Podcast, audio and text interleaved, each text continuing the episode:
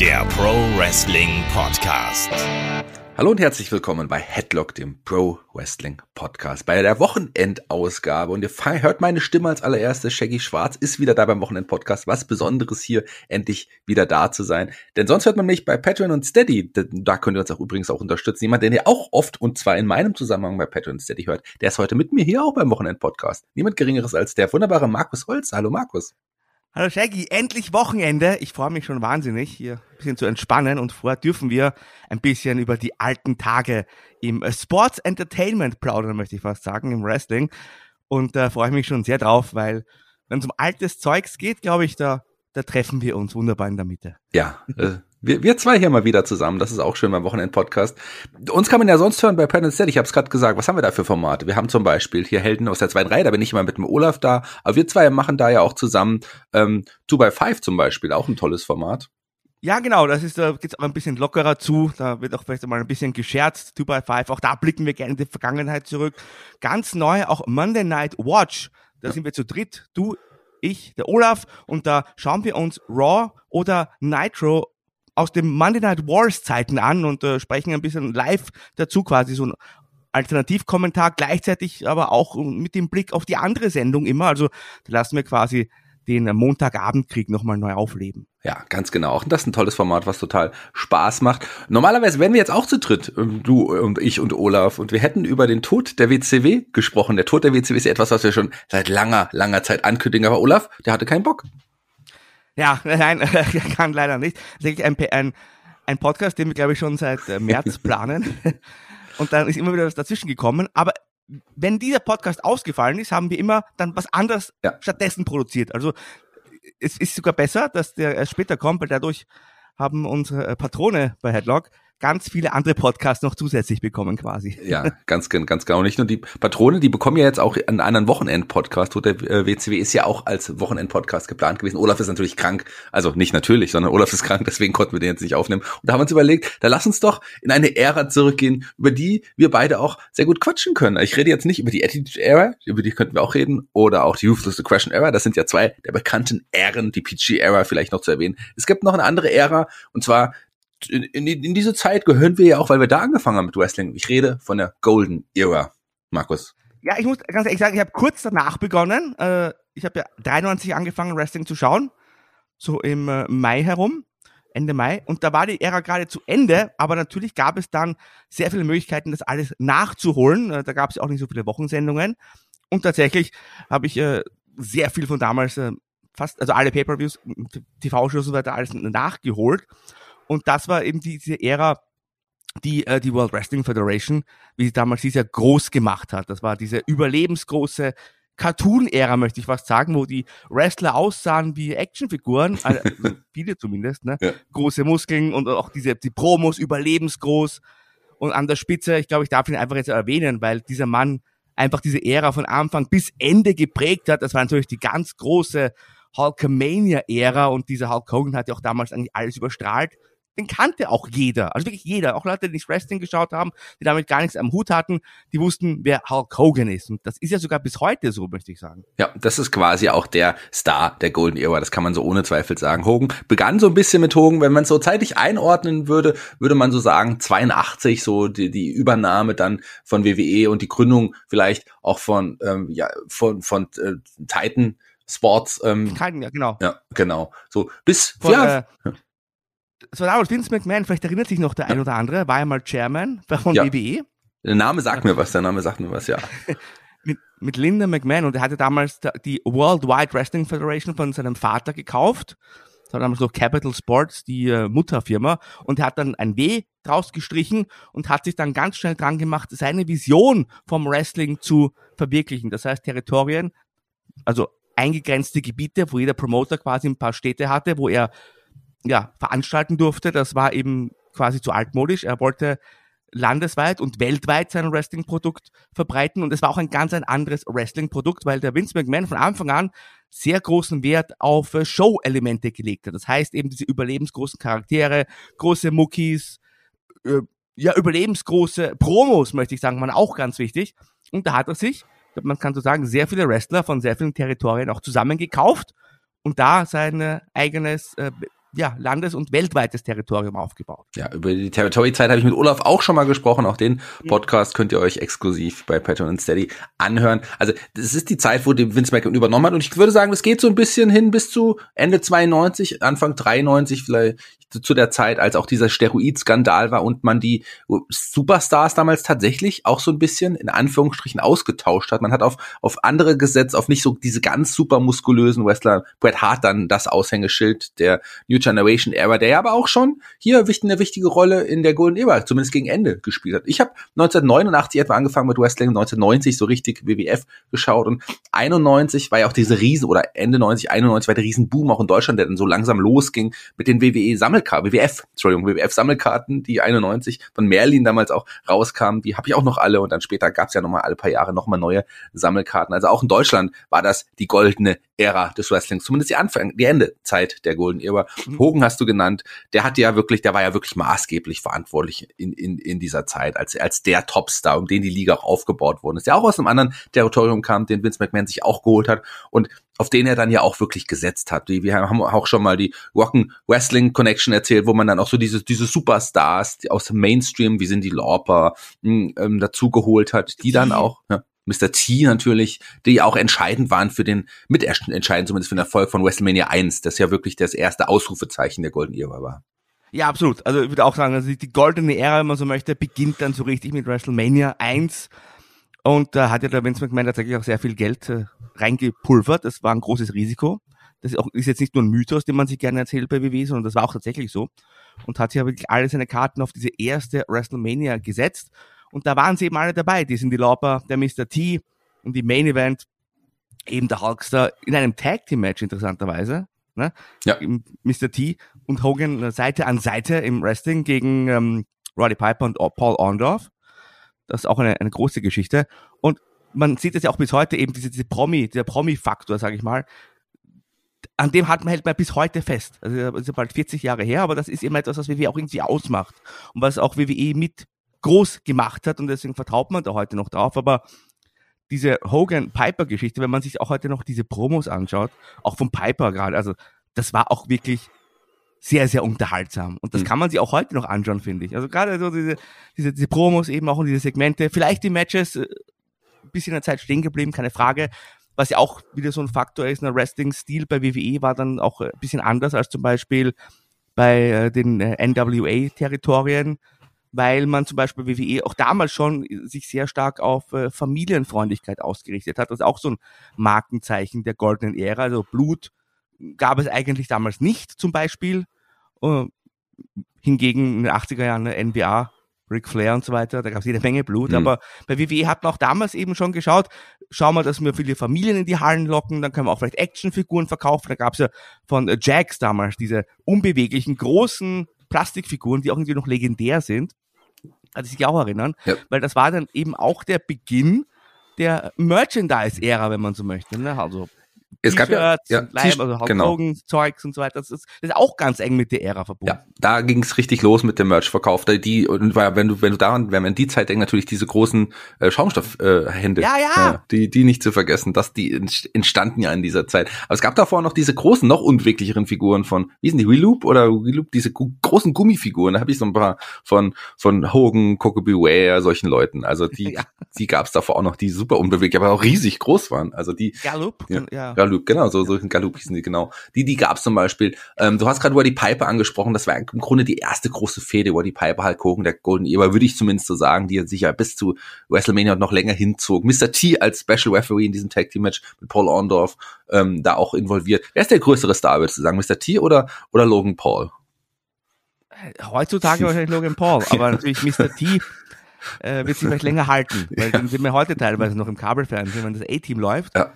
Um, ähm, ich weiß noch, Mr. T und Roddy Piper, die haben ja auch äh, nicht unbedingt Eye to Eye gesehen, wie der Amerikaner so schön sagt. Ja. Also die waren nicht immer grün, weil der Mr. T wohl auch ein paar Star-Allüren mitgebracht hat. Übrigens interessanter Fakt, wusstest du, man wusste so bestimmt, Hulkstar konnte ja den Roddy Piper nie klar besiegen bei WWE. Ja, Ja, die, das hat man dann ja sogar in der WCW nochmal später in der Geschichte nochmal aufgegriffen, ja. diesen, diesen Leider. Fakt. Ja, leider, ganz genau, leider. Da waren auch beide, glaube ich, längst über ihren Zenit hinaus. Aber hier in der Zeit, äh, gerade die Rededueller, angestellt hat, die haben wirklich irgendwie was ausgemacht. Aber auch Mr. T und Roddy Piper, du hast gesagt, die mochten sich nicht, aber die hatten ja dann auch ähm, dann in Richtung das nächste WrestleMania auch nochmal ein Match gegeneinander. Also auf die hat man auch noch weiterhin gebaut. Boxkampf. Die, ja, Boxkampf, ganz genau, ein Boxkampf.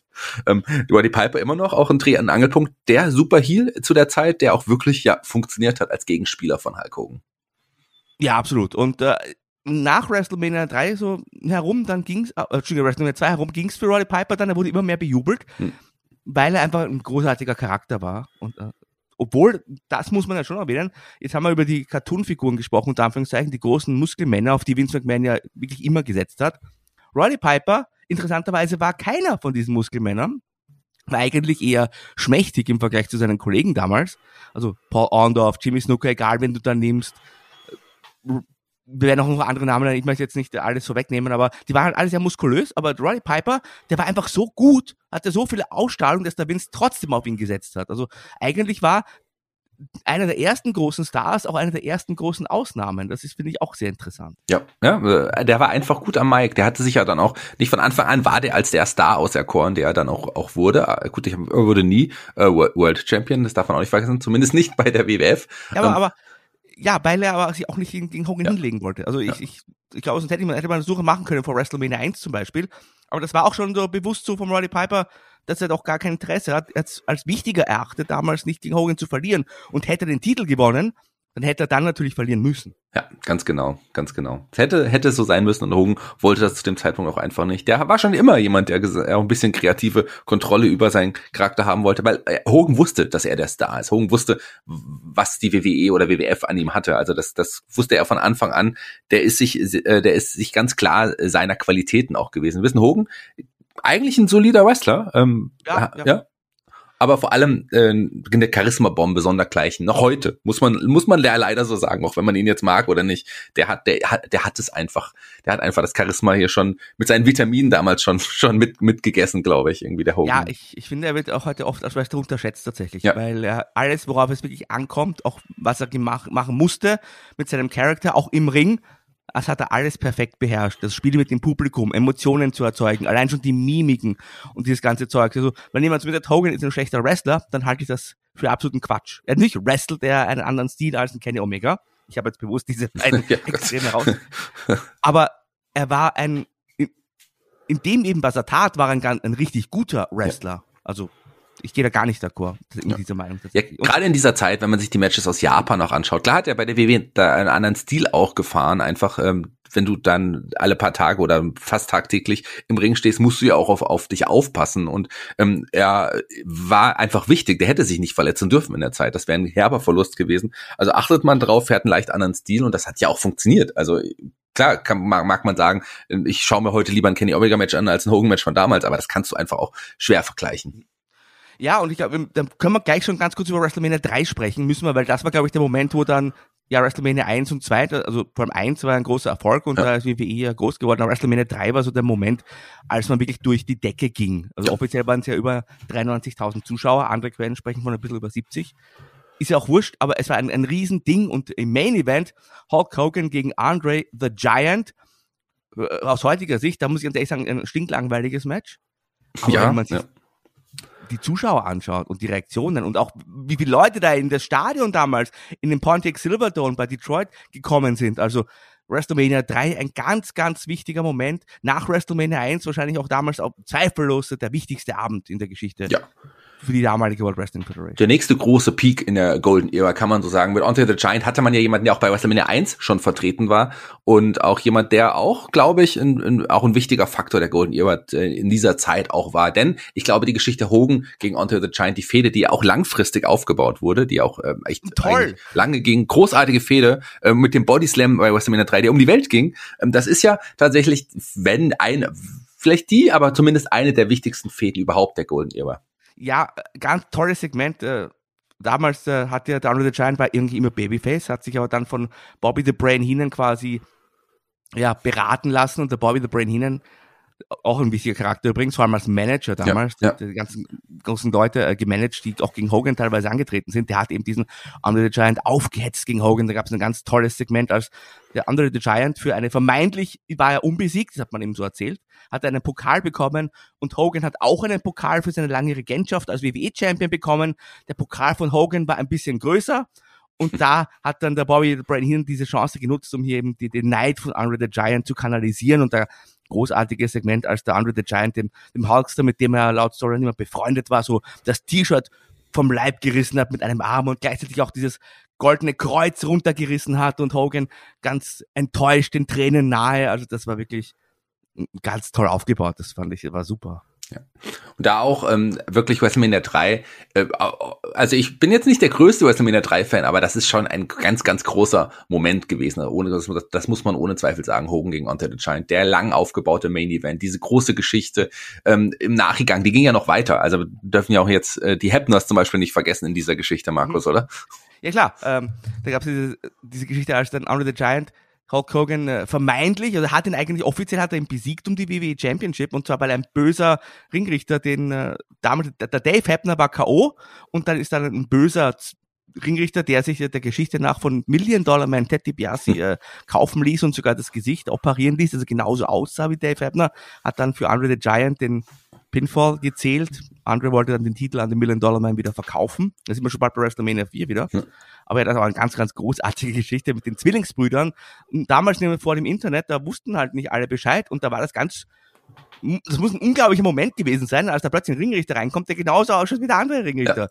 Also ich, ich kann mir das kann man sich gar nicht nachvollziehen aus unserer Sicht, glaube ich, aber das muss ja für die Leute damals ein krasser Moment gewesen sein. Ja, vor allem, weil Hebner ja auch äh, bekannt war als Referee. Also das Ja, ist ja. jetzt nicht so, dass dann irgendein Referee blader und dann plötzlich mal einen Zwilling hatte, sondern der war ja schon lange da und äh, auch lange dabei und dann plötzlich äh, ist da ein, ein, ein zweiter, der genauso aussieht. Das ist schon, das ist, das ist auf jeden Fall, also heutzutage, wenn man das überhaupt nicht wüsste und du hast jetzt, ein, wenn du plötzlich im, BW, im AW Main Event, Kenny Omega hier gegen Adam Cole, steht dann plötzlich ein zweiter Price Ramsberg da. Das wäre auch überraschend. Also Ja. ähm, Äh, Sache, äh, wir haben ja Elias und Ezekiel. Ist ja, ganz genau. Die zum Beispiel, die sehen sich auch, die beiden Brüder, die Ja, sehen sich auch sehr, sehr ähnlich. Gell? Das wusste man ja auch lange nicht. Kann man vergleichen von der Größenordnung in diesem Fall.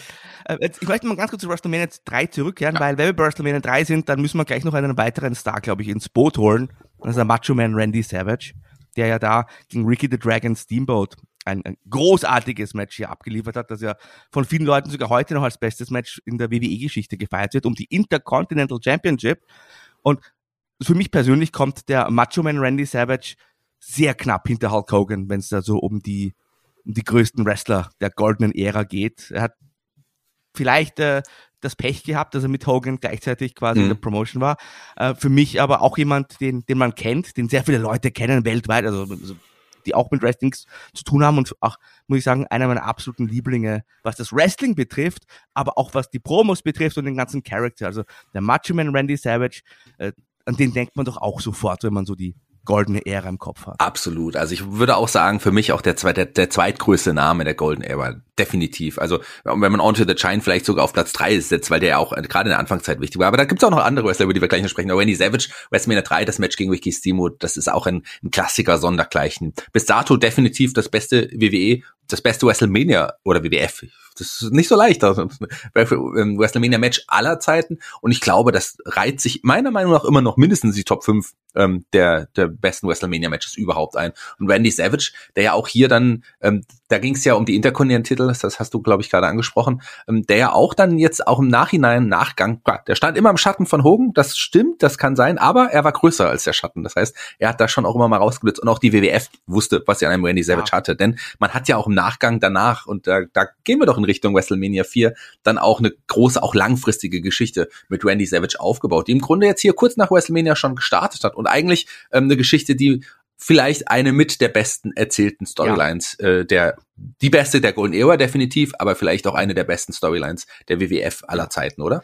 eine meiner absoluten Lieblingsstorylines, Ja. muss ich ganz ehrlich sagen, auch bis heute bei WWE, weil das war wirklich also, ja, so, also so toll aufgebaut. Dazu muss man sagen, Randy Savage hatte ja immer in der WWE-Karriere damals die Miss Elizabeth an seiner Seite, der im wa- wahren Leben auch verheiratet war.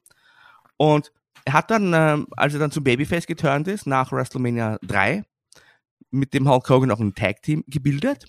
und die Mega Powers und da war auch Miss Elizabeth immer dabei und da hat man immer schon ganz leicht und das hat sich immer weiter gesteigert, so kleine Momente eingebaut, wie äh, der Matchman Randy Savage äh, eifersüchtig war auf Hogan. Auch das übrigens aus dem wahren Leben durchaus beeinflusst, weil der Matchman Randy Savage war sehr, wie soll man sagen, beschützend, unter Anführungszeichen.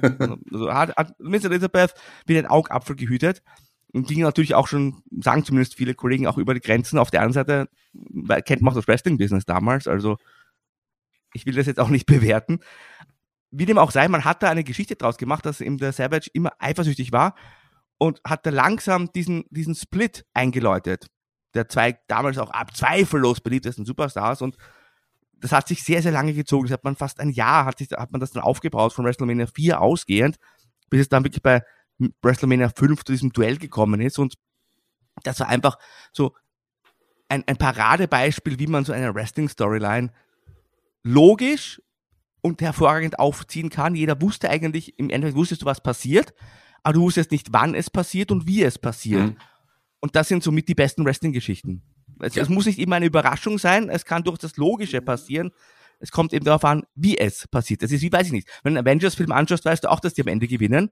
Die Frage ist halt nur eben wie.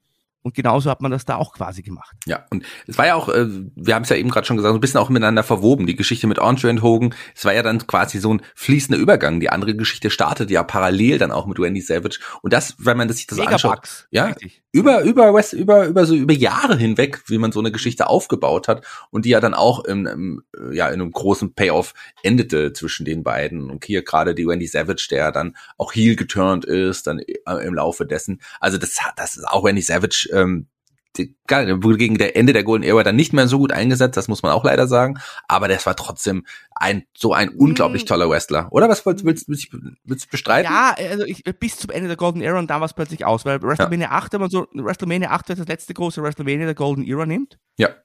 Dann war er ja noch WWE Champion, aber das ist auch wieder interessant, weil du von dem Schatten gesprochen hast.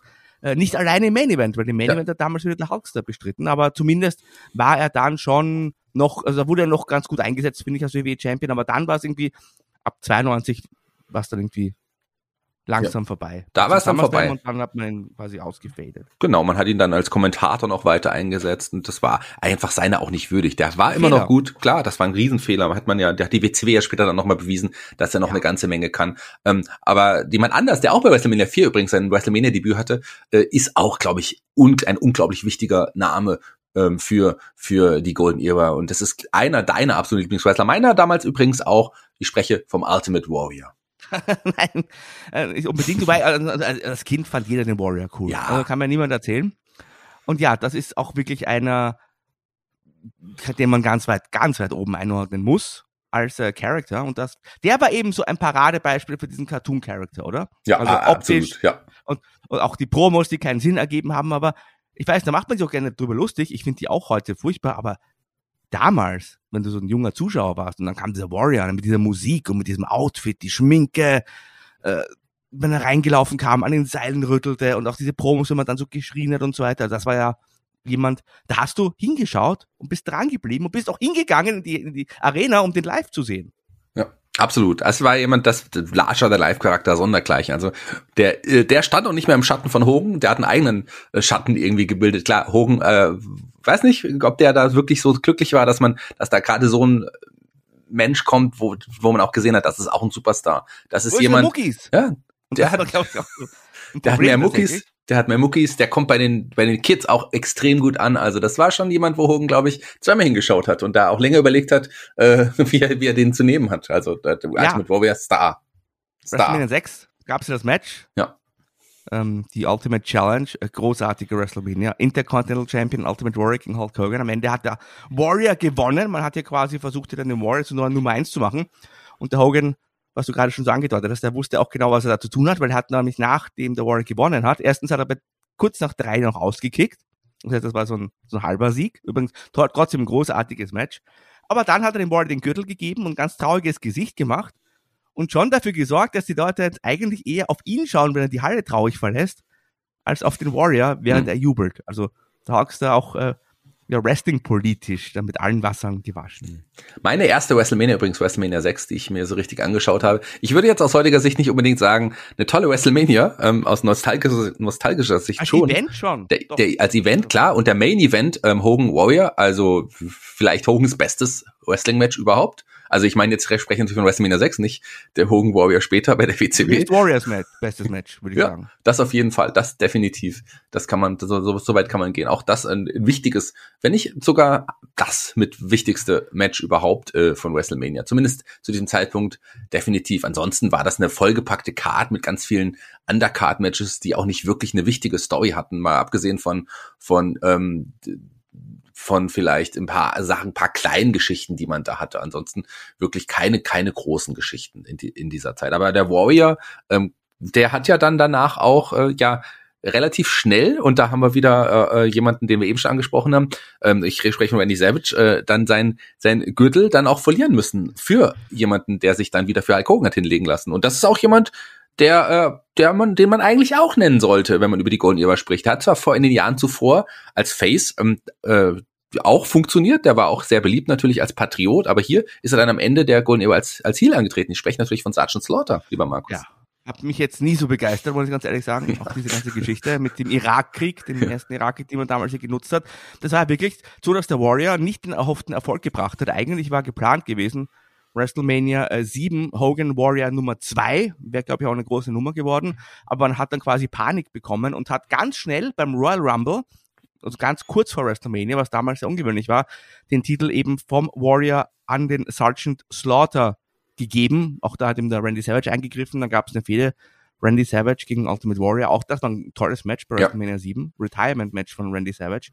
Aber zurück zum, zum Sergeant Slaughter, der hat dann nämlich der war lange Zeit wirklich ein amerikanischer Patriot, ein Soldat und der hat auch dann plötzlich den Irak unterstützt und dann kam es dann bei WrestleMania 7 Hulk Hogan als US-Vertreter, der Real American gegen Sergeant Slaughter, der für den Irak antritt, äh, antrat, war aber ein, ein großer Flop, glaube ich, kann man so sagen. Geplant war, dass dieses Match ja und diese WrestleMania vor allem ähn, ähnlich wie eben auch WrestleMania 6, das war damals im Pontiac, äh, nicht im Pontiac, Entschuldige, im, im Kanada, im, im Stadion auf jeden Fall.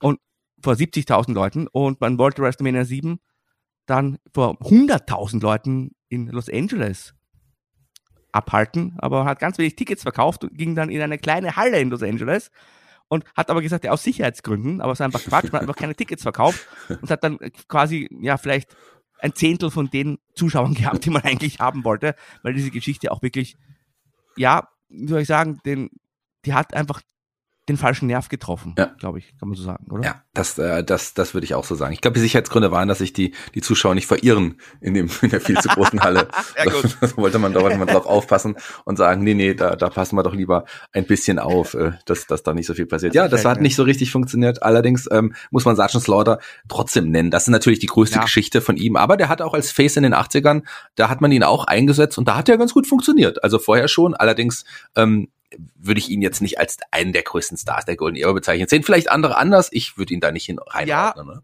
Ma- Was man vielleicht erwähnen darf, möchte ich gerne, er war der erste Wrestler jemals, der eine Actionfigur hatte. Ja. Und zwar nicht als Wrestlingfigur, sondern in der G.I. Joe Spielzeugline hat man damals den Sergeant Slaughter verwurstet. Also Hm. das ist vielleicht ein kleiner äh, Trivia, wenn ihr irgendwo mal einen Wrestling-Quiz habt oder so, dann wisst ihr, der erste Catcher mit Actionfigur, das war der Sergeant Slaughter. Wir haben auch über die äh, NWA oder die WCW ähm, oder Jim Crockett Promotion so ein bisschen ange angerissen, also die, die Konkurrenz äh, zur WWF. Ähm, wie würdest du äh, jemanden einordnen, der ganz kurz auch in der Golden Era ähm, bei der bei der WWF war, äh, aber eigentlich die meiste Zeit in einer Liga? Kann man den als als Star der Golden Era bezeichnen? Ric Flair? Ja, also 92 war, war großartig. Royal Rumble 92 äh, hat, hat den Titel damals gewonnen, vakanten Titel. Und hat ja da bei WrestleMania 8 eben gegen Randy Savage ein Match bestritten, was aber leider nicht der Main Event war. Aber trotzdem würde ich ihn nicht als einen der größten Stars der Golden Era tatsächlich bezeichnen, weil da ist ein Jahr, oder sagen wir zwei Jahre von mir aus, waren wahnsinnig. Damals im Jänner 93 war er schon wieder weg. Also eineinhalb waren es, wenn man so möchte. Ist eigentlich angesichts der anderen großen Namen, die wir schon hatten, finde ich, äh, funktioniert ein Ric Flair nicht als größter Star oder einer der größten Stars tatsächlich der, der Golden Era. Klar, einer der, größten Wrestler aller Zeiten und ein großer NWA-Champion, was auch immer, WCW, gar, keine Frage, aber ich würde das eher verneinen. Wie siehst du das? Ähm, klar, also eben klar, Wrestle, äh, der World Rumble 92 ist für mich immer noch der beste Royal Rumble. Aus nostalgischen, aber auch aus, aus Storyline-Gründen, glaube ich, äh, mag ich sehr. Und Ric Flair, der war aber, ist aber in der Zeit eng verbunden einfach mit, mit der Konkurrenz gewesen. Ich würde ihn da jetzt nicht einordnen, plus weil er da ein paar sehr, sehr gute Monate oder ein gutes Jahr bei der WWF hatte, würde ich ihn trotzdem nicht als Star der Golden Era bezeichnen. Ich glaube, ich sehe das so ein bisschen auch so wie du. Also ein wichtiger Wrestler, ein größter Star ähm, im Wrestling-Business. Ähm, so sein letztes äh, Match stand ja, war ja vor einiger Zeit auch, äh, das reden wir heute nicht. Ähm, aber klar, trotzdem würde ich jetzt nicht sagen, dass er einer der größten Stars war. Jemand, äh, der von sich selber sagt, dass er der größte Star übrigens der Golden Era war und extrem entscheidend war. In der Anfangszeit, äh, lange Zeit dann auch als Tag-Team, auch ein ehemaliger WWF World Champion. Ähm, ich, äh, aber er selber gesagt hat, ich bin der größte Star der Golden Era, ist der Iron Sheik. Wie stehst du denn zu dem? Naja, er war, er war tatsächlich ein ganz wichtiger Baustein, äh, vielleicht noch kurz vor der Golden Era, weil ja. er hatte damals den, äh, den WWE-Titel von Bob Backlund gewonnen, damit er einen Hulk Hogan verlieren darf. Also war so ein Übergangschampion, weil Face gegen Face damals natürlich auch eher nicht so erfolgreich war. Äh, und insofern, da war er schon wichtig, aber äh, ja, was soll ich sagen, das, das ist dann wieder die Frage, wenn wir uns vielleicht noch gleich ein paar Tag-Teams anschauen, mhm. weil er wirklich ja dann mit äh, Nikolai Volkov im Tag-Team hat er dann noch schon lange etwas noch beigetragen und, und auch jemand, an dem man sich erinnert oder, oder weißt du, was ich meine, irgendwo geprägt hat, aber vielleicht schauen wir dann gleich auch noch eben auf ein paar Tag-Teams und da würde ich ihn schon durchaus zumindest erwähnen, ja. wenn auch nicht ganz oben.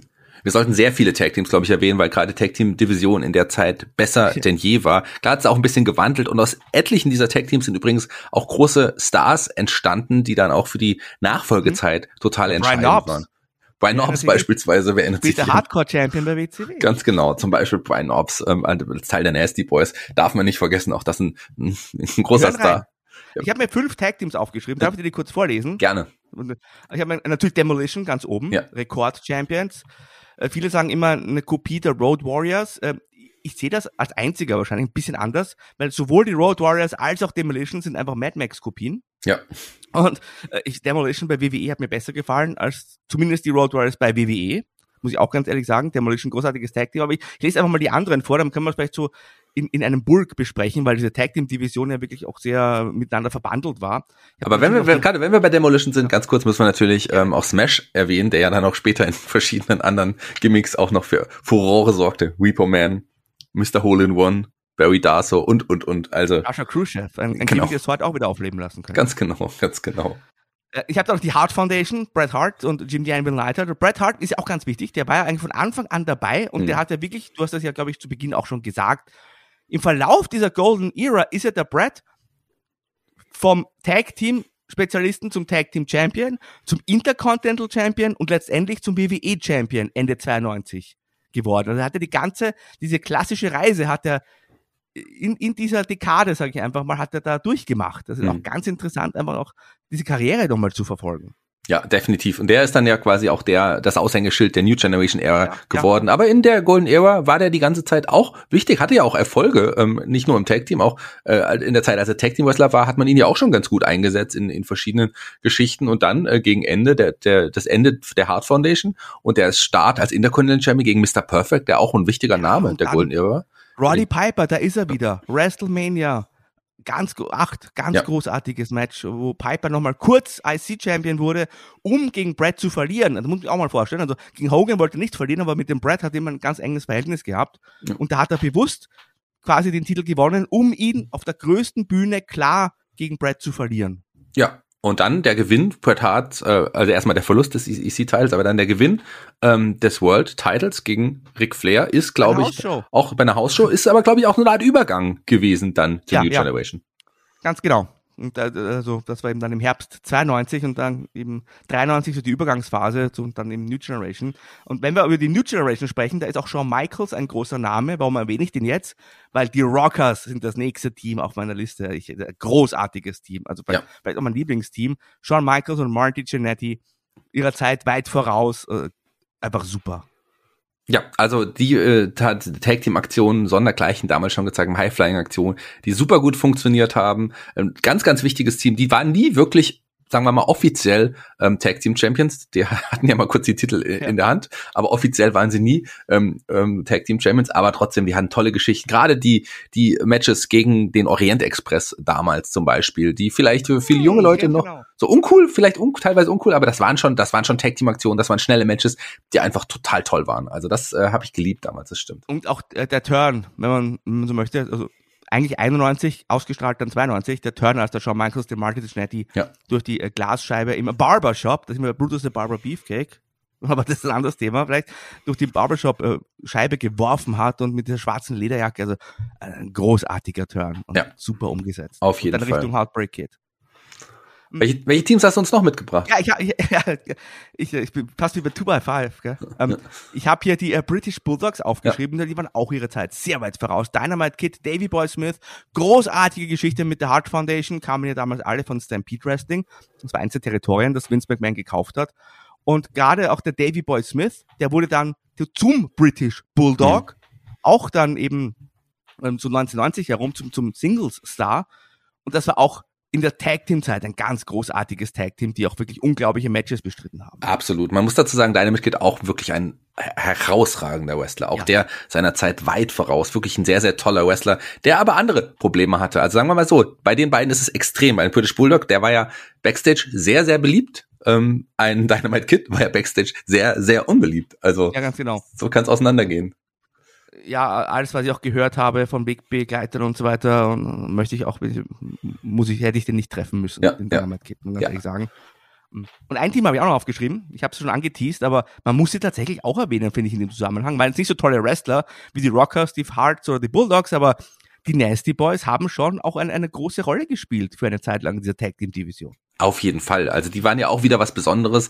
Die haben äh, tatsächlich, finde ich, äh, ein, ein, immer waren immer ein ganz, ganz tolles Heel-Tag-Team. Ich mochte sie auch nicht. Ich, äh, ich hätte sie wahrscheinlich bei den Wrestlern aus der Zeit, die ich am wenigsten mag, mitgenannt. Aber eigentlich haben die eine entscheidende Rolle gespielt, weil die tatsächlich für für die Face-Tag-Teams, seien seien es jetzt hier, zum Beispiel auch die Legion of Doom oder die Road Warriors, äh, eine total wichtige Rolle gespielt haben in, in, in der Zeit. Ohne die Nasty Boys äh, wäre die Tag-Team-Division um, um, um eine große Bereicherung ärmer Ja. gewesen. Ja. Die perfekten Heels eigentlich. Ja. Also kann man gar nichts sagen. Auch im Zusammenhang vielleicht haben wir den Bobby Heenan erwähnt, möchte ich nur den Jimmy Hart zumindest mal erwähnt haben. Großartiger Manager, der diverse auch Tag-Teams gemanagt hat. Äh, Money Incorporated, der Ted DiBiase mit dem IRS, äh, die Natural Disasters, Earthquake und Typhoon. Natürlich eben die Nasty Boys, äh, später auch den Hulk Hogan, aber das war dann schon diese Zwischenzeit. Aber Jimmy Hart war auch so ein ganz wichtiger Teil wie viele andere Manager tatsächlich auch. Sensational Sherry möchte ich nur kurz erwähnen, die ja dann den Macho Man betreut hat, unter anderem, als der zum Macho King wurde. Und ja, diese Manager waren halt auch wirklich äh, eine absolute Bereicherung damals. Ich hoffe auch jetzt, wo der Vince nicht mehr da ist, dass wir vielleicht ein bisschen mehr wieder Manager sehen werden bei. WWE. Würde, würde ich mir auch wünschen. Also würde, würde ich mich freuen, das, äh, das wirklich auch zu sehen. Du hast jetzt schon einige Tag-Teams erwähnt, aber da gibt's ja auch äh, Teams aus der Zeit davor, wie jetzt das Dream-Team, die auch, ähm, fand ich irgendwie schon auch wichtig waren. Greg Valentine, Bruce Beefy, auch die Geschichte der Unbedingt, ja. der, ja, der, ja. Und dann Brutus Beefy alleine als Wrestler, Greg Valentine sowieso auch eine, ja, jemand, der immer ein solider Wrestler war, der auch schon immer alt aussah, aber Brutus Beefcake ja auch im, im Schatten von Hogan auch eine gut, ganz wichtige Rolle gespielt hat. Auch ähm, so Sachen wie ähm, Strike Force äh, zum Beispiel, die ich auch sehr mochte, auch die ein Oh tolles ja. Team, die auch Ja. auseinandergebrochen sind. Also auch das äh, Tolle tolle, Team. ja, ja, genau. Ganz genau. Also das war, da waren schon einige, die Killer Bees, das war ja wirklich, die Tag Team Division war ja, Ja, die war ja reich an Tag genau. Teams damals. also, Also, glaube ich. Man, man spricht immer gerne über die Tag Team Division auch zu Recht, ne? Ja. Edge und Christian und die, die Hardy Boys und Ja, äh. Team 3D, äh, die Dudley Boys, tolle, tolle Zeit, aber diese Golden Era Tag Team Division, das war wirklich eine tolle Sache für, Ja. für Tag Team Wrestling. Absolut. Gut, einige Teams hatte man auch nur aufgebaut, um sie dann wieder zu splitten, wie Twin Towers später auch und, und in eine andere Richtung zu gehen. Aber klar, ähm, da darf man nicht vergessen, dass da, da waren schon etliche, etliche wichtige Teams, äh, auch so Sachen, die man dann aus anderen Ligen holt, wie die Brainbusters, also Ann Anderson und Tully Blanche, äh, die, die waren ja auch wichtig. Oder die Powers of Pain, die man noch aufgebaut hatte, ganz kurz. Oder die Rougeau-Brüder, die Bushwhackers nicht zu vergessen. Also das sind alles, alles, alles ganz, ganz, ganz, ganz wichtige Ich habe Teams. mal äh, im anderen Podcast, den ich mache, bei Power Wrestling, habe ich mal über die größten Tag Teams aller Zeiten gesprochen. Es waren, glaube ich, dann sieben Folgen oder so, Ja. wer sich da interessiert. Ja. Ähm, äh, ab, reden wir über Headlock, weil da gibt's ja, ihr habt ja ein tolles Format, also wir haben ja ein tolles Format, das heißt der Helden aus der zweiten Reihe. Ja. Ich habe mir auch noch ein paar Namen aufgeschrieben, weil äh, über die Main Event Riege kann man sich ewig reden, aber ich finde, wir müssen auch so Leute wie, ich nenne, werfe mal in den Ring jetzt, den Honky Tonk Man zum Beispiel, Hm. den muss man auch erwähnen. Der Finde größte. Intercontinental Champion aller. Zeiten. Also äh, Es war tatsächlich so, damals war WWE auch mit zwei House-Show-Crews unterwegs und es war eine Crew, wurde von dem WWE-Champion angeführt, Hulk Hogan, und die andere vom Intercontinental Champion. Und da gab es Zeiten, da hat der Honky Tonk Man mit dem Randy Savage den Main Event gebildet und das waren Mega-Erfolge. ja. Und deswegen finde ich, also sollte man zum Beispiel auch einen Honky Tonk Man im Zusammenhang mit der Golden Era keinesfalls vergessen, oder? Absolut. Also der hat ja auch immer unterhalten. Das ist auch jemand, den das Publikum einfach geliebt hat zu hassen. Also das Honky Tonk Man ist so ist ein ganz ganz wichtiger Baustein. Der war auch der war im Ring jetzt nicht unbedingt der beste Wrestler, aber auch der hatte oder hat Charisma sondergleichen gehabt und auch sein Gimmick da als als als Elvis Kopie. Also äh, fand ich schon fand ich schon herausragend. Und am Ende gab es ja dann auch noch mal ähm, das das Tag Team hier mit mit Craig Valentine zusammen Rhythm and Blues und das war ja auch schon irgendwie ganz witzig. Also der Honky Tonk Man hat die die Golden, Golden Era die ganze Zeit mit begleitet. Der war schon ein Ja, wichtiger Eckpfeiler, finde ich schon, ja. Einen Namen möchte ich auch noch erwähnen und äh, finde ich, und das ist der Ravishing Rick Root, der Ja. ganz gerne vergessen wird, weil der war ganz wichtig. Zum einen eben äh, als äh, selbst ein Intercontinental Champion und, und, und Character, aber der war auch im Zusammenhang mit dem Ultimate Warrior so wichtig, weil der hat auch mit die besten Matches aus dem Warrior rausgeholt. Die haben sich um die IC Championship geprügelt, sage ich mal. Aber es war auch einer der ersten Gegner dann, als der Warrior WWE Champion war. Da gab es dann ein, ein Käfigmatch. Ja, die Fehler hat ja auch super gut funktioniert und dann hat man sich gedacht, okay, man braucht einen guten Gegner für den Warrior, wo er nochmal glänzen kann und hat dann nochmal die Feder aufgewärmt, die ja gar nicht so lange her war zu dem Zeitpunkt Ja, ja. mit Rekrut. Also ähm, das, das, der war klar tatsächlich auch wichtig für den Ultimate Warrior als Gegner und das ist auch jemand, der auch herausragend war als als als Wrestler. Also bis Ja. aus heutiger Sicht auch jemand, den man nicht vergessen sollte. Rekrut definitiv ein ganz großer seiner seiner Zeit. das ist halt so ein, für mich auch so eine Eigenschaft dieser goldenen Ära, dass du hast ganz oben natürlich Hogan, Savage, die überlebensgroßen Megastars, aber wenn du eben so in die unter Anführungszeichen zweite Reihe schaust, was vielleicht auch gar nicht unbedingt immer die zweite Reihe war, aber das waren auch alles legitime Stars und, und Draws, die einfach Ja. dieses Produkt so interessant gemacht haben.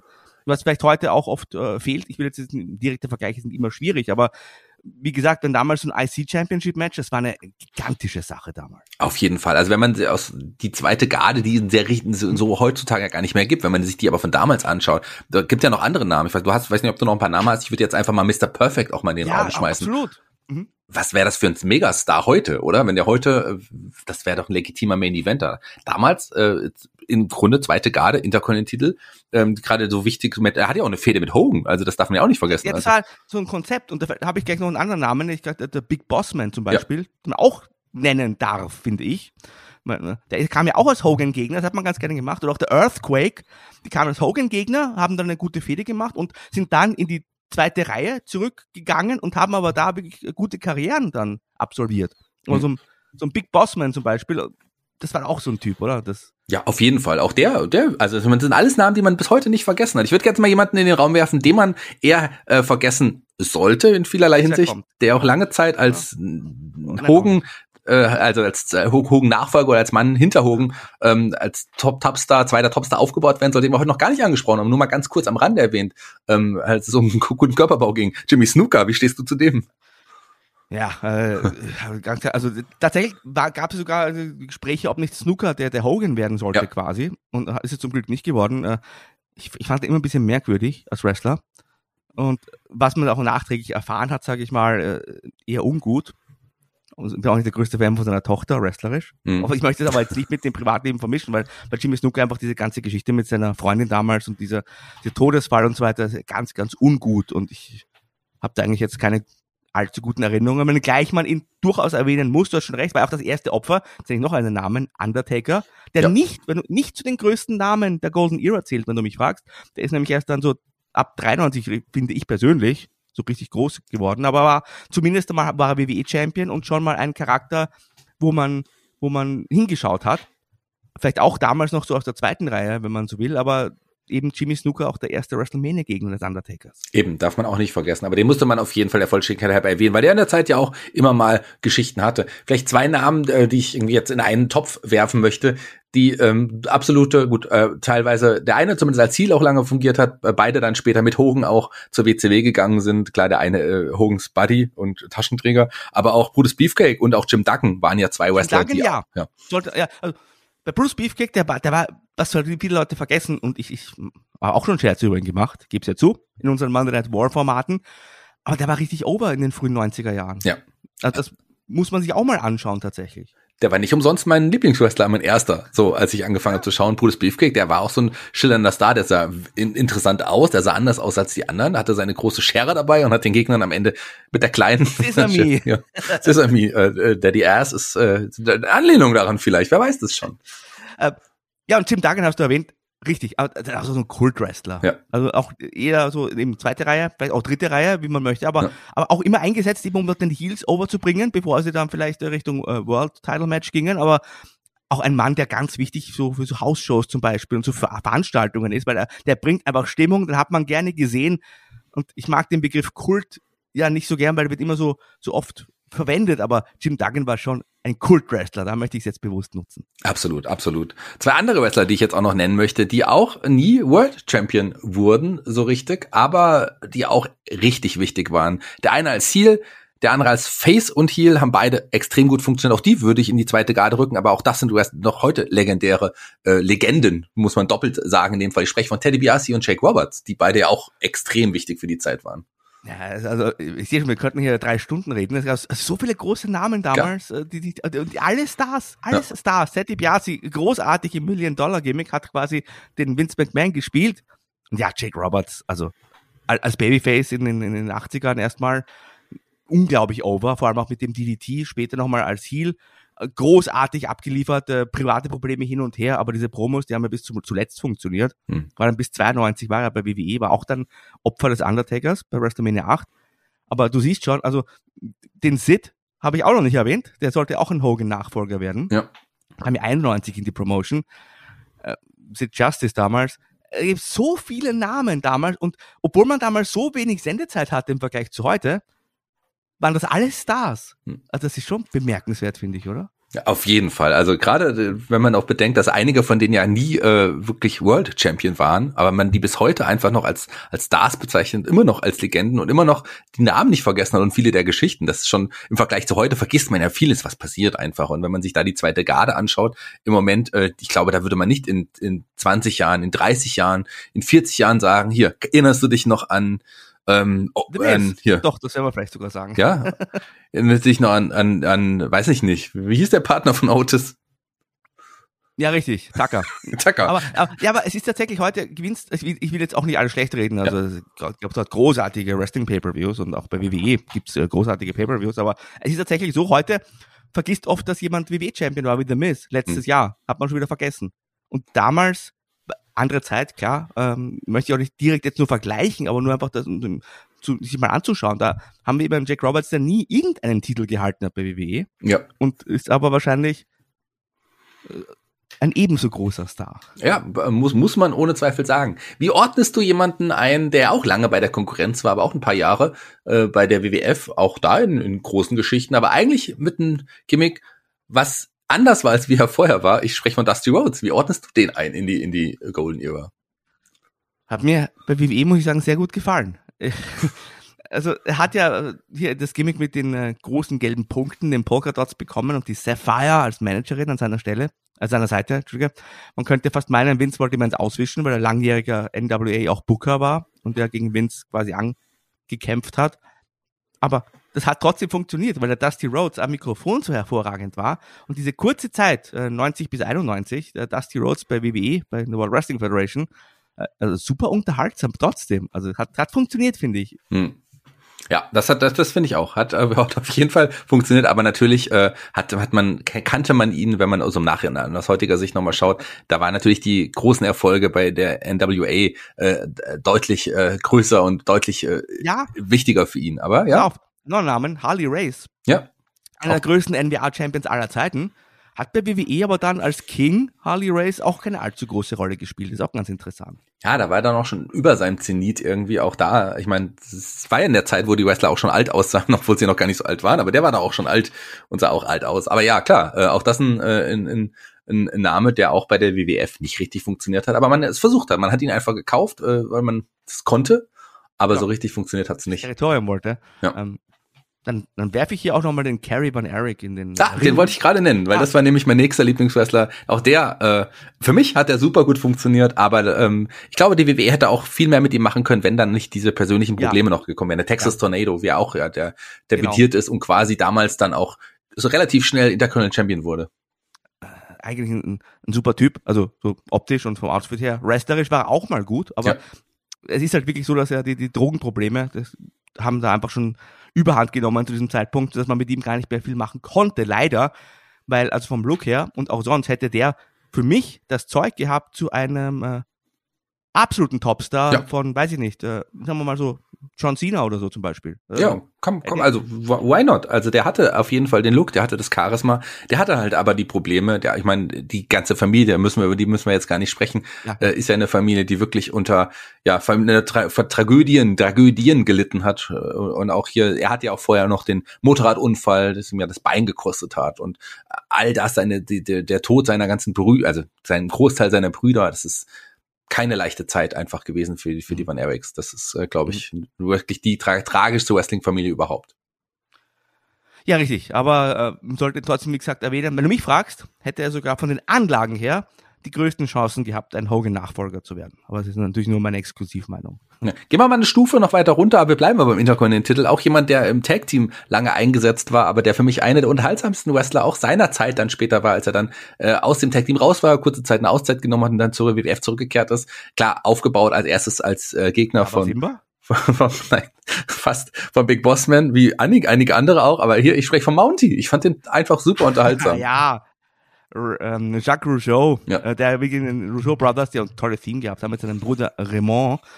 Ähm, ja, der Mounty war auch so ein, äh, so ein Gimmick halt einfach, wo ein, ein sehr erfahrener Wrestler eigentlich drin steckte, der aber dann dieses überlebensgroße Gimmick gespielt hat und das war durchaus auch unterhaltsam mit der, mit diesem äh, Elektrostock, den er immer eingesetzt hat. Auch er von Jimmy Hart übrigens äh, gemanagt, wie viele, viele andere auch. Ja. Ich dachte übrigens, du meinst, du sprichst einen anderen Wrestler, der auch im Tag Team war und im Einzelbereich äh, dann eingesetzt wurde und vorher auch. Ich glaube, den können wir auch erwähnen, weil der immer da war und auch das erste WrestleMania-Match überhaupt gewonnen hat. Nämlich der Tito Santana. Den hätte ich auch gerne angesprochen, gerade äh, das Tag Team mit Rick Martell natürlich äh, äh, zu erwähnen. Rick Martell auch, ein Wrestler, den man erwähnen sollte. Auch, Model, ja. ja. Beides tolle Wrestler, beides tolle Wrestler. Tito Santana ja auch immer so in der Zeit in der interkontinentalen Riege. Dann hat man ihn nochmal gerebrandet als El Matador. Äh, da ging es auch ganz kurz nochmal so in der Midcard, aber dann hat man ihn noch mehr als Edeljobber eingesetzt irgendwie. Aber auch der jemand, der gerade auch was äh, die ja die südamerikanischen Fans anging, da auch immer ein Zugpferd war. Ja, den konntest du halt immer einsetzen, egal wie, und hat aber immer funktioniert. Hat immer, im, im Ring hat er immer abgeliefert, die Leute haben ihn immer bejubelt, also es war wirklich so ein, so ein Allrounder, sag ich mal, den man, so einen willst du einfach im Kader haben, glaube ich, so einen Typen. Ich habe dir noch einen Namen mitgebracht und würde gerne wissen, wie du den einordnest, äh, der ja auch die ganze Zeit mit dabei war, auch immer. Also äh, vielleicht nicht die West großen WrestleMania-Matches bestritten hat, aber der Brooklyn Brawler war da auch die ganze Golden Era mit, fast mit dabei. Das ist richtig. Gut, dann kann, dann kann man auch den Barry Horowitz bald noch erwähnen. Ich habe ja auch mal bei Headlock über die kuriosen Jobber gesprochen ja. übrigens bei 2 by 5 Das ist eine, eine Empfehlung. da kommt auch der Brooklyn Brawler vor, aber ja, aber auch war auch mit dabei, das vollkommen recht. Und Wie jemand auch der, pass auf, Brother Love. Ja, den, den kenne ich nicht. Wer ist das? Ist der, ist der nicht, ist der, ist der heute ja, noch da? Das war ein Manager, der erste Manager des Undertakers. Ja. Ähm, der hat dann auch so eine, eine Interviewshow gehabt, wo er Leute interviewt hat und insofern interessant, also das war so quasi ein ähm, Televangelist, sagt man da, ne? ja. so, so, ein, so ein Prediger im Fernsehen, der die Leute ausgenommen hat. Eigentlich ein interessantes Gimmick. Und dahinter versteckte sich der Bruce Pritchard und der hat ja auch hinter den Kulissen damals auch schon äh, eine, eine nicht unbedeutende Rolle gespielt und ist heute, jetzt aktuell, während wir das aufnehmen, ist er, glaube ich, sogar Creative, Head of Creative. Genau, während wir es aufnehmen, wer weiß, wie es dann sein ja. wird. Ähm, muss, müssen wir mal abwarten. Sehen wir den nochmal als Brother Love im WWE-Ring?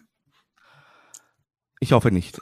Nein, ähm, ich möchte noch einen Manager übrigens erwähnen, wenn wir gerade bei Brother Love sind. Der hat auch immer Scherze getrieben backstage. Der Mr. Fuji. Ja. Ne? Demolition, Orient Express, dann, wenn es Richtung New Generation ging, auch den Yokozuna, aber auch das ist ja so, so, so ein Manager, ne? der vom Gimmick her ein bisschen erinnert an den Oddjob aus James Bond Goldfinger, ja, ja. ursprünglich, ne, mit, so, mit so Melone und so weiter, aber auch das ist ja so ein Typ, ne? Der irgendwie in Erinnerung geblieben ist. Slick vielleicht auch nochmal zu erwähnen. Auch das, ein, ja, ja vielleicht ja. nicht unbedingt der Top-Garde, aber der, aber ja genau, später Reverend, aber auch der hat da auch, äh, ja auch einige Manage, ein, einige Schützlinge gehabt, die er gemanagt hat. In, der, den in Coach. Der Haben wir den Coach? Nee, den erwähnen wir nicht. Den Coach. nee, nee, den Coach lassen wir mal außen vor. Den müssen wir nicht erwähnen. Aber gerade da waren ja etlich, etliche Manager. Aber lass uns mal ähm, jemanden ansprechen, über den wir heute noch gar nicht gesprochen haben. Auch der schon fast von Anfang an dabei in der Golden Era hat uns begleitet. Hall of Famer ähm, der WWE oder WWF, äh, jemand, der auch relativ schnell in die Hall of Fame schon gekommen ist und Ah, der auch Ausrichter von WrestleMania 4 und 5. den meine ich nicht. Äh, ich meine, der spricht von Coco Beware. Oh Gott, ja. Lange Zeit äh, für mich hier das Paradebeispiel eines Hall of Famers, der, äh, wo man diskutieren kann. Eigentlich immer ein Edeljobber gewesen, Ja. aber äh, trotzdem auch mit seinem Papagei und so ist es schon ein Gimmick. Ja, der war schon sympathisch. Aber wir, man konnte immer sagen, hier, wenn Coco Beware in der Hall of Fame ist, dann kann auch jeder rein. Aber der ist mittlerweile abgelöst worden, oder? Ja, äh, von Charmel Ja. Also, es hat jetzt aber nichts, nicht, dass man nichts mit dem Geschlecht, sondern mit der Hautfarbe zu tun, ne? Also einfach äh. Ja. mit dem, was sie halt wirklich geleistet haben im Großen und Ganzen. Aber es ist ja wurscht. Wenn sie sich freuen, Hall of Fame, dann sollen sie das gerne machen. Auch ein, äh, ich würde sagen, für mich äh, jemanden, den man wirklich ja leider, leider, leider nicht gut eingesetzt hat. Ich glaube, über den hat man auch schon ein paar Mal gesprochen. Das ist vielleicht der das schlechteste Gimmick der der Golden Era ist der Red Rooster, weil Terry Taylor als Wrestler auch der aus dem hätte was werden können, aber unter diesem Eigentlich. Gimmick, da hat er, da glaube ich Ja. Pech gehabt, oder? Ich weiß nicht. Äh, hat ja auch so, so, man hört ja solche und solche Dinge über ihn. Ja. Ähm, soll eine alte Petze sein, aber das ist ein anderes Thema. Aber ja, Red Rooster müsst ihr euch mal vorstellen, das war ein Wrestler in einer roten Badehose und also ganz zu seinem Wrestling-Outfit, hat aber dann so aus den Haaren hat er einen Hahnenkamm quasi gemacht. Ja. Rot und aufgestellt und hat auch noch wirklich Kikeriki geschrien auf dem Weg zum Ring. Also das ist wirklich, das glaubt man gar nicht. Es ist, es ist wirklich, es ist fast so schlimm wie die Maximum Male Models, muss ich ganz ehrlich sagen. Äh, Ja, also mindestens Maximum Male Models, das ist aber auch schlimm. Wer weiß, ob es das zur Zeitpunkt der Ausstrahlung noch gibt. Ist Ich glaube, in drei, wir, wir nehmen das am Ende Juli auf. Äh, Ich glaube, Mitte August soll der Podcast ausgestrahlt werden. Ähm, Also wer weiß, ob es dann die Maximum Male Models noch gibt. Wahrscheinlich ohne Max Dupree auf jeden Fall. Das werden wir, werden wir sehen. Gibt's für Ja, dich die, noch so, ja gibt's für dich noch so richtige Fails irgendwie aus der Zeit, die du noch er erwähnen willst? Sachen, die, wo du sagst, das hat überhaupt nicht funktioniert. Das Gimmick hat nicht funktioniert. Der Wrestler, den würde ich gern vergessen. Gibt's da sowas aus der Zeit Oh, bei dir? Das Thema, an die erinnert man sich dann natürlich nicht mehr, nicht mehr so gut. Äh, Ja, doch, einer fällt mir ein. Ja. Zeus. geschrieben Zeus, war der Co-Star von Hulk Hogans erstem Film, auch gleichzeitig Vince McMahons erstem Film als Produzenten. Ja. No Holds Barred. Und da gab es einen großen Hühnen, der wirklich beeindruckend aussah, äh, Tiny List, der auch dann schauspielerisch dann doch auch in großen Filmen mitgespielt hat. Aber man hat den dann leider auch in den Ring gesteckt und hat versucht, diese Geschichte aus dem Film im Ring nachzuspielen. Und leider war dieser Zeus halt kein ausgebildeter Wrestler. Und deswegen war das eigentlich auch etwas, was eben zum Beispiel jetzt überhaupt nicht so funktioniert hat, wie man sich das vorgestellt hat, glaube ich. Ja, aber selbst da hat die WCW gesagt, cool, Ja. das probieren wir nochmal. Aber wir wissen ja, mit welchem Ergebnis. Ja, die, die Golden Era, wie ordnest du die ein so im Vergleich jetzt? Wie alle Leute sprechen über die Attitude Era oder die Ruthless Aggression Era. Die werden eigentlich eher dann mal so genannt. Äh, Unter Umständen dann noch die New Generation Era, weil da auch viele angefangen haben, wie du jetzt dann so am Ende. Aber wie würdest du die, die Golden Era einordnen, so in, in der Bedeutung fürs Wrestling? Ja, für mich äh, neben der Attitude Era in der Geschichte der World Wrestling Federation die wichtigste Ära, weil sie äh, ohne, ohne, ohne Golden Era hätte es alles andere nicht gegeben. Und da wurde das Fundament gelegt, von dem WWE heute noch zehrt, wenn du mich fragst. Hm. Äh, Vielleicht, also Attitude Era hat WWE vor dem Bankrott gerettet und äh, die Golden Era hat WWE aber erst groß gemacht.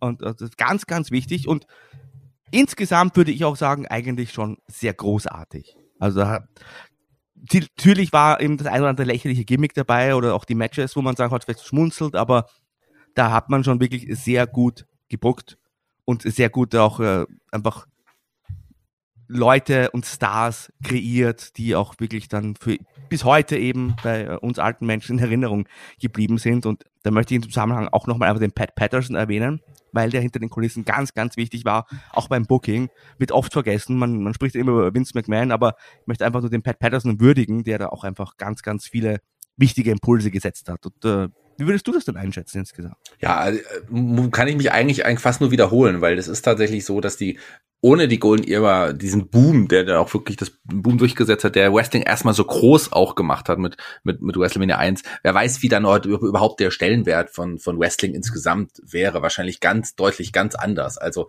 ähm, Wrestling hat es zu, es wurde zum Mainstream ähm, durch, einfach durch diese Golden Era in dieser Zeit ist es einfach passiert, dass, dass das Wrestling sich durchgesetzt hat, dass Wrestling einfach groß wurde, dass Wrestling ähm, bei, im Mainstream angekommen ist und jeder einfach äh, heutzutage auch die viele Wrestler aus aus der Zeit, wenn auch die Leute, die kein Wrestling mehr schauen, die Wrestler aus der Golden Era, die kennt man zum Großteil irgendwie, Ja, noch, wie wir es ja gerade gemerkt Hogan, haben. Ja. Macho Man, Randy Savage, Undertaker nenne ich jetzt, wo er dann eben alle Äras, äh, Äras, Ähren mitgemacht hat, aber also vor allem Hogan und Savage, die kennt jeder.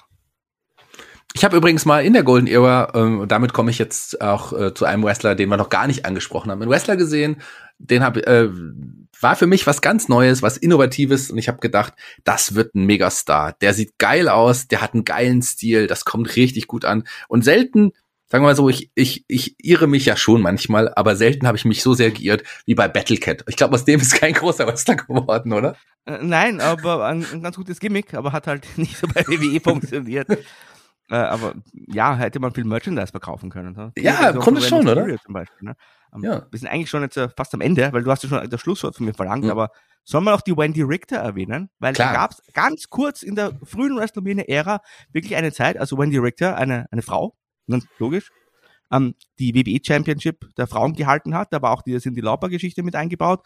Und äh, für kurze Zeit war auch äh, Wendy ein richtig, richtig over, bis man, bis sich damit Vince verkracht hat und man dann quasi auch die Women's Division wieder zurückgefahren hat. Aber ich finde so bei den größten Stars der Golden Era, gerade zu Beginn, muss es schon auch mal erwähnt werden in diesem Podcast. Findest du nicht auch? Ja, definitiv sollte man das erwähnen, weil es war ja, gerade in der Anfangszeit hatte es man ja nochmal pro, groß probiert, wie du es gesagt hast, die Damendivision aufzubauen. Hat dann am Ende nicht funktioniert, aber die waren schon auch eine, eine Zeit extrem wichtig. Ich meine, da waren ja auch dann wirklich auch innovative Sachen, die äh, Jumping Bomb Angels, äh, die aus Japan beispielsweise, auch das ist ein krasses, wenn man sich die Matches heute, die sehen immer noch gut aus, die Matches. Also gerade die Damendivision, ähm, die hat man dann fallen lassen, einfach aufgrund solcher Sachen, dass, dass, dass dann einfach bei einigen nicht mehr funktioniert hat. Also ähm, finde ich auch. Mula auch erwähnen. Mula definitiv sollte man in diesem Zusammenhang auch erwähnen. Auch die nicht unbedingt die sympathischste Frau, aber für die ähm, Golden Era sicherlich auch auch wichtig. Da hast du vollkommen recht. Die Damen, die Tag Teams und natürlich äh, die Wrestler um Hogan. Also das ist das ist so. Das ist, glaube ich, so die Golden Era, so zusammengefasst. 82, wenn man so will, richtig WrestleMania 1 bis vielleicht, äh, ja, WrestleMania 8, so oder, oder so, Ja, sowas um den Dreh. Genau. Das, Wenn man möchte, kann man WrestleMania 9 noch dazuzählen, aber die war ja nichts mehr, weil dann kamen ja dann die Clips für die New Generation. quasi. Ja, das war so der, der, der, der Ausläufer dann am Ende. Das war dann auch, auch ein fließender Übergang, wie bei alten, wie, wie wir am Anfang angefangen mit den Stories, bis es dann zu New Generation gab, bis man dann dieser, diesen Steroid-Skandal gab, wo dann einige Wrestler tatsächlich wie ein Hogan und so weiter erstmal außen vor waren und man dann auf die neue Garde, haben wir ja schon gesagt, Bret Hart, ähm, Shawn Michaels, auf solche Diesel. Wrestler gesetzt. Ja, Diesel, der dann noch kam, solche Leute, die New Generation, ähm, die auch ähm, für mich am Anfang funktioniert hat. Das war die, die Hochphase auch für mich dann damals im Wrestling. Aber natürlich hat man deutlich gemerkt, da ist ein Wandel. Hat man selbst gemerkt, ohne äh, jetzt hier die Dirt Sheets zu lesen, hat man mitbekommen, da passiert gerade extrem, da passiert Ja. wirklich ein Wandel gerade. Vor allem, weil dann die Stars der Golden Era eben teilweise oder auch eigentlich schon in größerer Stückzahl eben bei WCW aufgetreten sind. Hogan, Savage, die Nasty Boys, der Honky Tonk Man war kurz da, Hexer, Jim Duggan, also da waren, äh, der, der Bossman, Ravishing Rick Rude, also der British Bulldog, also das ist ja eigentlich unglaublich. Jake Roberts, ich komme gar nicht mehr raus, die waren dann alle plötzlich bei WCW. Auch das ist interessant. Ja, alle rübergegangen dann einfach da und da. Äh, war das dann, ja, war das, war das dann die goldene Ära der WCW? Ja, die kamen dann 96. Ja, das stimmt. Was glaubst du? Welche Ära steht uns jetzt bevor? Weil es ist wirklich ganz spannend, weil es ist ja auch jetzt vielleicht bald ein, Um- ein Umbruch. Ja, also ich kann mir schon vorstellen, dass es einen Umbruch geben wird, ähm, also muss ja wahrscheinlich sogar auch, und dass sich da tatsächlich einiges verändert. Ähm, ob man das wirklich, wenn man bei der WWE jetzt äh, reinschaut, man muss ja da immer auch und schon sagen, dass das ja jetzt auch eine, eine gute Konkurrenz irgendwie insgesamt gibt, die es ja damals bei der Golden Era auch gab, die es aber zeitweise bei einigen anderen Ähren nach der Attitude Era auch dann äh, nicht erstmal äh, vom Fenster war, aber man hatte jetzt auch wieder sowas wie eine Konkurrenz. Ich glaube schon, dass man die Ära vielleicht sogar After Vince nennen könnte oder nennen muss. Der Wind? Ja, Ja. weiß nicht. Oder? Das, ich mein, sich, weil er hat immer seinen Hintern ganz gerne in die Kamera gehalten. vielleicht äh, steht uns aber auch der äh, die Ära des äh, des Verkaufs der WWE Ja, ja, vor, genau. oder? Das äh, Oh, die Triple H-Ära. ist realistischer denn je. Es, oder? Also ich glaube, Ja, klar. Ja. Hm. Das, ich, ich erwähne es nur, weil wirklich dieses 80er-Jahre-Produkt, ja, diese Golden Era, ich glaube, das war für Vince McMahon die, die, so wie er sich das Wrestling gewünscht hätte, ich glaube, dann wäre es immer die 80er-Jahre-Ära gewesen. Mhm. Optisch und auch generell. Deswegen Ja. finde ich das ganz interessant. Jetzt eben, weil er jetzt eben weg ist. Ja, da müssen wir gucken, wie sich das da auch entwickelt. Spannend. Ähm, wir haben heute übrigens im Podcast einige Sachen. Ich habe einige Inspirationen für unser Format 2 by 5 auch nochmal aufnehmen können. Das haben wir ja, haben wir ein paar Wrestler auch genannt, die man bestimmt gut einordnen könnte in irgendwelche Ranglisten. Gimmicks von äh, Smash. Quasi. Ja, zum Beispiel die zehn besten Gimmicks von Smash, die, über die werden wir bestimmt mal sprechen. Das alles bei Patreon und Steady. Eine Da, Sache habe ich noch. Die Ära hatte auch die schönsten Gürtel. So, jetzt bin ich aber raus. Das ja, das ist aber tatsächlich äh, äh, ein, finde ich, ein wichtiges Thema. Ja, äh, der der Winged Angel, äh, äh, nee, Winged, äh, wie Eagle. heißt? Winged Eagle, was sagt die Winged Angel? Winged Angel, Angel klingt aber auch schön. Ja, klingt auch gut. Der Winged Eagle Gürtel und auch der Intercontinental Gürtel, ähm, äh, das waren schon, das Ja. waren schon Prachtstücke, oder? Das sind so mit die Ja, schönsten und auch Gürtel. die Tag Team Championship. Ja. Und auch die Million Dollar Championship. War, war alles wunderschöne Gürtel. Ja. Ich wollte es nur auch nochmal untergebracht haben. Du siehst schon, wir, wir könnten hier wirklich stundenlang uns unterhalten, weil da gab es halt so viel, an das man sich erinnert und dass man diskutieren kann. Und das war wirklich, also, es lohnt sich auch wirklich, wenn man heute jünger ist, sage ich mal, mit, vielleicht mit der, ja, Ruthless Aggression Ära oder auch danach zum Wrestling gekommen ist, da haben wir nochmal sich zumindest ein paar Höhepunkte, ein paar Großereignisse, so vielleicht mal eine WrestleMania oder so anzuschauen von damals und vor allem diese Charaktere zu entdecken. Ja, also ich glaube, ähm, da haben wir einiges an Material, was wir auch bei Patreon und Steady mal an besprechen sollen. Da könnt ihr Ja. uns unterstützen. Da gibt es hunderte von anderen Podcasts, wo wir über auch so sp- in spezielle Dinge auch irgendwie gehen. Markus ist dabei, ich bin dabei, natürlich auch das gesamte andere Headlock-Team. Und Olaf, der ist hoffentlich auch bald wieder hier mit im Wochenend-Podcast mit dabei. Der ist zum Zeitpunkt der Ausstrahlung hoffentlich auch wieder gesund. Und dann werden wir auch ganz bald, können wir ja mal versprechen, wer weiß wann, in diesem Jahr noch den Tod der WCW ähm, als, als Thema haben, oder? Also, je länger wir es verschieben, also da kommt die EWCW noch zurück, glaube ich. Ja, Aber wahrscheinlich. Reden wir dann über die Geburt von BCW. Nein, kommt natürlich, aber wie gesagt, gibt ja ganz viele andere Formate, auch äh, der Monday Night Watch, wo wir eh auch zum Beispiel sehr viel über BCW schon gesprochen haben. Ja. Aber über den Tod werden wir versprochen auch nochmal sprechen. So, genug gesprochen, genug das Wort sprechen in verschiedenen Varianten genannt. Ich bin raus für heute. Wir hören uns wieder nächste, nächsten Mal bei Headlock, dem Pro Wrestling Podcast. Aber die Abschlussworte, lieber Markus, die gehören dir. Ja, ich wünsche euch ein wunderschönes Wochenende und schaltet mal wieder rein bei uns bei Headlock. Wir freuen uns auf euch. Bis zum nächsten Mal.